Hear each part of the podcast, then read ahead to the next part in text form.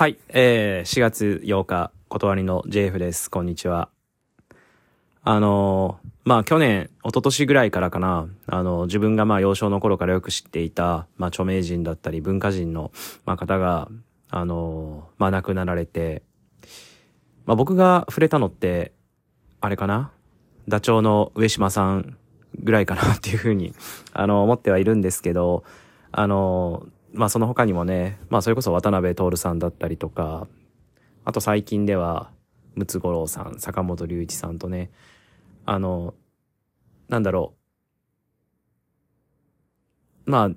ご病気だったりとか、まあいろんな理由があってもね、あの、やっぱりその自分が、まあ本当小さい頃にその感銘を受けたりとか、まあ何らかの影響を受けたっていうところについてはね、やっぱりすごい感謝もしているし、あの、リスペクトしているところもあるから、すごく残念ではあるんですけど、まあご冥福をって言ったらなんかあんまり僕こういう言葉好きじゃないんですけど、ね、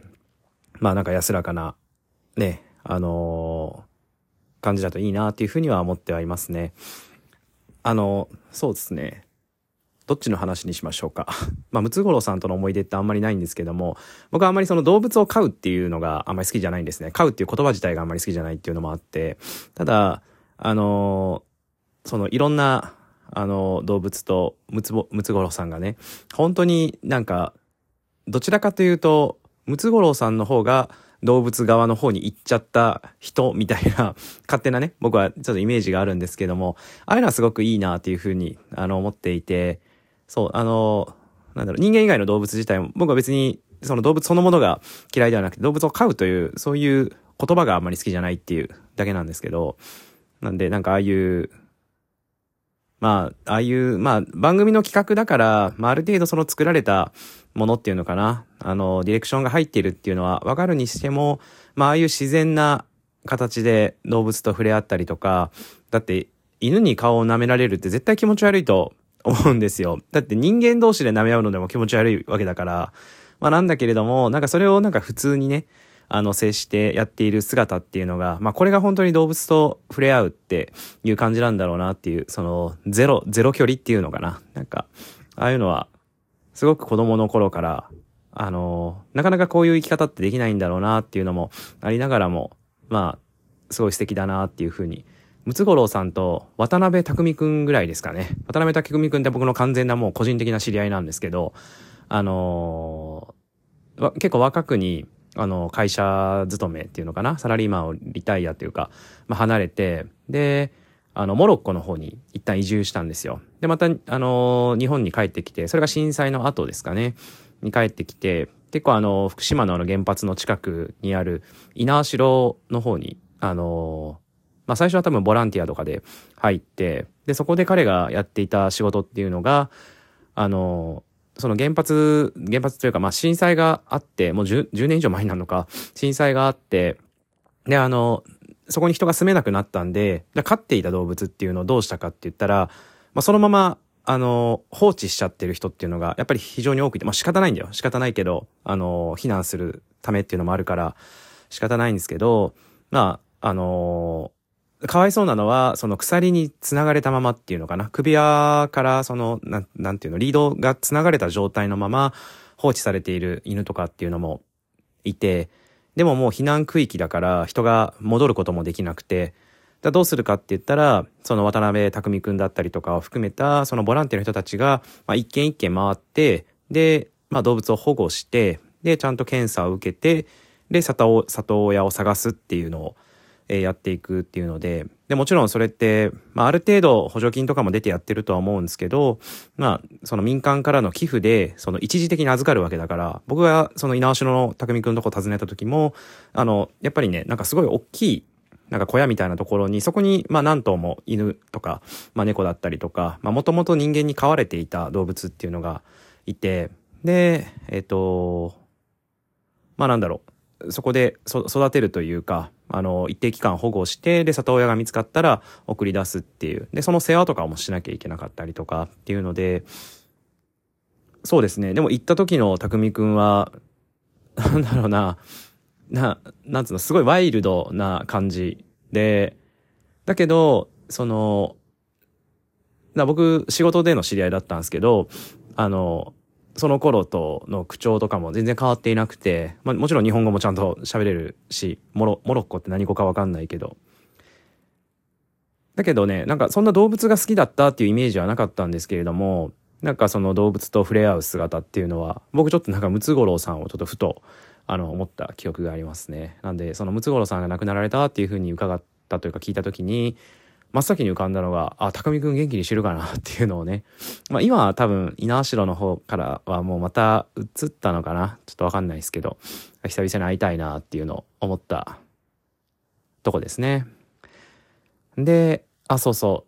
う。と、坂本隆一さんか。あのえっとね、まあ彼との思い出って別に直接お会いしたことはないんですけども、あの、すごくね、僕の人生の中でも、大きな転機というか、まあ、今の自分のその特に音楽のスタイルっていうのかなクリエイティブのスタイルを作ってくれたのが、まあ、井上さん井上さんじゃない井上さん先生なんですけどあの坂本龍一さんの楽曲であの、まあ、イエローマジックオーケストラってあの有名なあの YMO っていうグループであの坂本龍一さん演奏されてらっしゃったんですけれどもあの僕がねあの僕割と小さい頃からピアノを習ってたんですね。で、それを習ってた先生っていうのが滋賀県に、あの、今はもちろん現役でやってらっしゃる井上正宏さんというミュージシャンの方なんですけども、井上先生のところで、えっとね、小学校の4年生の終わりまでだから10、10 11歳ぐらいですかね、までずっと、まあ、ピアノだけを習っていて、ピアノとバイオリンかな途中から少し習ったりもしたんですけど、で、えっと、まあ、家庭の事情で、ちょっとそこ、滋賀県を離れることになったので、離れて、それ以来は、井上先生とは、まあ、たまに、まあ、あの、お手紙とかでやり取りをするぐらいではあったんですけども、中学に入ったぐらいかなの時に、ちょうど僕もギターを始めたばかりで、で、えっと、まあ、久々に会いに行かせてもらいますみたいな感じで、まあ、淳君おいでよみたいな感じで言ってくれたのかな。で、あのなんか休みの期間を使って、2週間ぐらい井上先生のとこに行ったんですよ。あの、本当に泊まらせていただいて。で、その時に、あのー、僕家で、あの、母親が音楽の先生したっていうのもあって、その学校の授業とかで使う用の曲を、なんか、そう、2トラック、2トラックぐらいしか入らないようなシンセサイザー、ヤマハの SI55 だったかな。で、母親が使ってたものを僕が譲り受けて、これ使っていいよみたいな感じで、ちょっとした打ち込みを始めてたんですね。で、あの、ロマンシングサガとか、ドラゴンクエストとかの曲を打ち込んで、で、なんかそれ、そのリズムに合わせてギターとかピアノを弾くみたいなのを、まあ、自分がやってたんですけど、大先生に伺った時にこんなことやってるんですっていうふうに話をしたら、いや、淳君、今ヤマハのね、めちゃめちゃすごいのが出てって言って、あの、ヤマハの QI700 っていう、まあ、マルチトラックのハードウェア型の、まあ、シンセサイザー、シーケンサーって言われてる一体型の、あの、まあ、そういう機材を見せてくださって、わ、これすごいなっていうふうに思って、で、あのー、えっとね、その場で、その場でもうやり方を教えてもらったのかな。まあ、2週間あるから、じゃあ、覚えますみたいな感じで やったんですよ。で、最初はもう見よう見まれで、あのー、1トラックずつ、まあ今でいう DTM に近い、まあ、編曲をするのに近い形ではあるんですけど、もちろんディスプレイとかは、あの、パソコンではないから、すごい小さいモニターの中に、まあ、1トラックずつ、あの、 MIDI を打ち込んでいく。で、そうですね。まあ、その、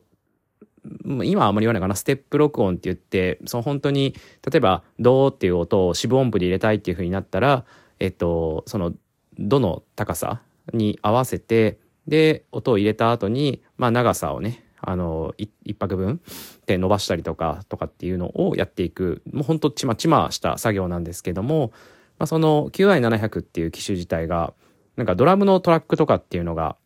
なんか何パターンも収録されていて、その中から選んでかっこいいのを使うみたいな。で、それだと手で打ち込むよりも、まあより生っぽく聞こえる。生っぽくっていうのかな。まあ、プロっぽく聞こえるっていうのかな。っていうそう、なんか、今、今だと、僕はよくあの、アップルの、あの、DTM のロジロジックを使ってるんですけども、ロジックだと AI がドラムを叩いてくれるんですけども、まあそれにの本当走りみたいな感じの、まあそういう機材があって、それをちょっとやりますっていう風になったんですね。2週間かけて、1曲は頑張って作ろうみたいな感じで。で、なん、まあ、なんかの曲をまずコピーして作っていこうの1曲目に、その洋江先生が勧めてくれたのが、あの、YMO、まあ、坂本龍一さんのいらっしゃった YMO のライディーンっていう曲なんですよ。てててててててててててっていう曲なんですけど、で、まあ、今、今だから言うと、なんでその曲が良かったかってね、井上先生が言ってたのは、その、えっとね、ある程度そのリフレインっていうのかな？繰り返しが、あの、何度もあるけれども、その繰り返しの中に全く同じパターンではなくて、少しパターンが違ったりとかっていうのがあるから、その、基本のパターンをまず作って、それを繰り返し、あの、演奏させていくっていう、そのいわゆるシーケンスプレイっていうのに、の、まず練習で使えるのと、だけど、全く同じじゃなくて、あの、まあ、例えば、A, B, C, D っていうのが同じ内容だとしたときに、A と C は同じだけど B と D は違うみたいな時に、まあ、どういうふうにその機材使いこなすかだったりとか、あとは、あのー、なんだろう。全部打ち込んでいってもいいけれども、一部その自分で手で弾いてレコーディングしていくとかっていう部分も、まああった方がニュアンスが出しやすいよねとか、なんかそういう結構細かいご指導いただいて、完コピに近い、本当譜面通りの完コピをちゃんとやりきるみたいな、あのー、感じでね。まあ、なんで、全部、電子楽器で、あの、なんだろう、レコーディングではないから、あくまで一機材の中で完結はしているけれども、ある程度その EQ だったりパンだったりの調整もして、で、あの、まあ、CD の音源に限りなく近づけていくっていう。でもシンセ一発で鳴らしてるっていう。あのー、そう。っていうのを、まあ、やって結構、その2週間が一番あの、なんだろう、シンセサイザーと全力で向き合ったというか、で、その後自分もその QI700 を、あの、自宅でも使うようになって、そっからもう本当に作曲といえば、まあみんなが割、みんながというか周りはね、割と進んでる子たちは DTM、あの、をやってたんですけれども、えっ、ー、と、僕だけヤマハの QI700 でやってるっていう。で、当時はなんかノートパソコンとかもそんなに普及してなかったっていうか、まあ、そもそも Windows の PC を持ってる人たちも少ないぐらいだったから、あの、自分で打ち込んだ曲ってどうしても、あの、ライブハウスとかでかけようと思うと、CDR に焼くとか MD とかで持ち込んでいくことになるんですね。で、それを BGM に、まあ、歌を歌ったりとか、まあ、例えばドラムトラックだけ流したりとかだったんですけど、僕はその QI700 でもう全部の音を作り切ってるとか、まあ、バンドバンドだと足りない音っていうのを作り切って、で、持ち込んで、で、えっ、ー、と、ライブハウスの方で流してもらう。ライブハウス側からすると、まあ、ただシンセサイザーが1台増えただけっていうような、あの、状態で、かつね、ある程度その、ボリュームの調整とか、パンとか EQ の調整も機材側でできるから、なんか割と、ライブハウス側の方は、あの、あ、これはいいいねというか、まあ、やりやすいよね、みたいな感じでは、あの、言ってくれてたなっていう曲がありますね。だからそのでもライディーンを完コピしたっていうのが自分の中では結構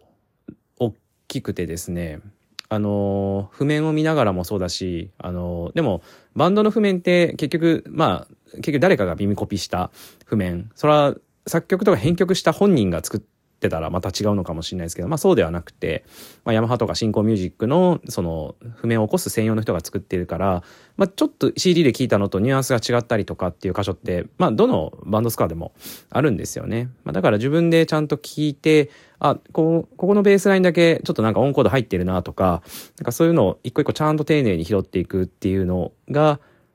まあその経験があったからこそ、なんか例えば、うん、なんかあんまりお仕事でこういうことってあんまりないんですけど、たまにやるのが、その一曲なんか曲があって、でそれをまずそのまま一旦、あの、バンドスコアに落とし、起こすみたいなね、感じのことをやったりとか、まあそういうのは割と、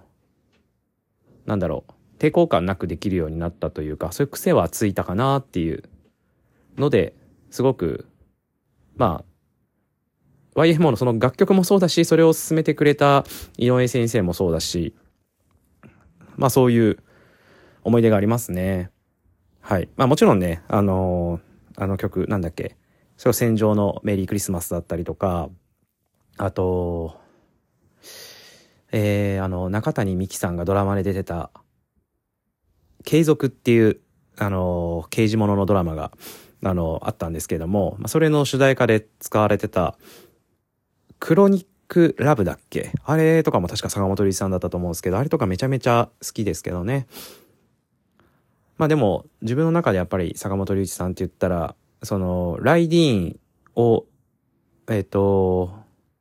まあ、ライディーンの曲をやってる YMO というよりは、ライディーンのコピーを自分で一生懸命やったあの時の、まあ、自分っていうのかな。そこから、その作曲だったりとか、も、なんだろう。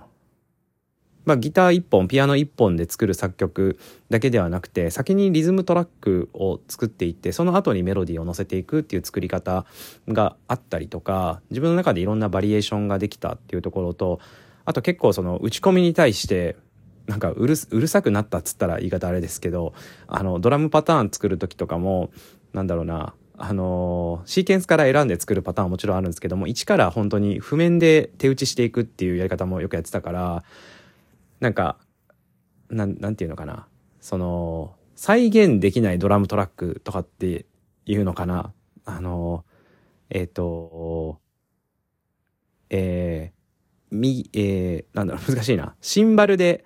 あの、チッチッチッチみたいなね、クローズドの、あの、シンバルがあった時にハイハット、クローズドハイハットでチッチッチッチッチッチッチッチッってあって、で、あの、4小節の1小節目の頭だけクラッシュが入る時とかってよくある、チャーン、チッチッチッチッチッチッチッみたいな時の打ち込みの時に、最初のチャーンの時に、あの、なんだろう、結構サボる人って先にチッチッチッチッっていうのを全部の、あの、一拍ずつ入れていくから、あの、チッと音と、チャーンと音が同時に入ってる右とかたまに磨けるんですよ。そ、そうは絶対ありえないから、あの、えっ、と、右手で、えっ、と、えー、シンバルと、まあ、シンバルの音がまず2個同時になるような叩き方って、まあ、基本的にしないわけですよね。あの、右右の人っていうか、まあ、配置にもよるけれども、クラッシュが左上にあって、で、えっ、ー、と、ハイハットも左下にあって、で、それを同時に叩くってなったら、今度左手でハイハットをその1回だけ叩くとか、そういうわけわかんないような、あの、ドラムプレイになるわけなんで、なんかね、そう、そういうすごい細かいことを、あのね、結構意識するようになったりとかですね。はい。まあ、なので、本当感謝しています。あの、ライディーンっていう曲がなかったら、僕は2週間の間、あの、多分、いくらね、あの、尊敬する、あの、そのピアノの先生の家だとはいえですね、あの、ずっと音楽室の中で引きこもるようなことはまずなかったと思いますね。本当に、本当に朝から夜までずっとシンセの打ち込みとか、まあドラムとかもちょっと教えてもらったんですけど、をやって、で、夜は先生の家にあったランマ2分の1の漫画を読んで寝るだけみたいな わけのわからない生活でしたけど、でもなかなかそうですね、ストイックな合宿を送れたのは、はい、YMO のライディーンがあったから、だからこそそして今も音楽を多分こうやって、えー、続けて、まあそうですね。ギタープレイだけじゃなくて作曲から編曲から、まあ、いろいろ自分の作りたい音楽とかっていうのをある程度その形にできるのは、はい。あの時にライディーンに出会ったからだと勝手に思ってますね。はい。ということで、あの、まあそういうね、あの、先人の教えがあるからこそ、まあ僕も今こうやって、あの、生きていられるというふうにね、まあ思えばね、あの、なんだろう、そのリスペクトする心もきっと忘れないだろうし、あの、自分自身もね、誰かのそういう存在になれたらいいなっていうふうにももちろん思うし、まあ、頑張っていこうっていうふうに思いますよね。まあ動物を飼うという言葉自体はやっぱり好きじゃないなっていうふうには思ってますけど、はい。ただ、ちょっと街で、えっ、ー、と、動物を見かけたりとかしたら、そうですね。あの、誰かに飼われてる動物じゃなかったらあまりにらまないようにしようかなっていうふうに、まあ亡くなられたムツゴロウさんのために思います。よくわかんないな。はい。では、皆さん良い週末をお過ごしください。JF でした。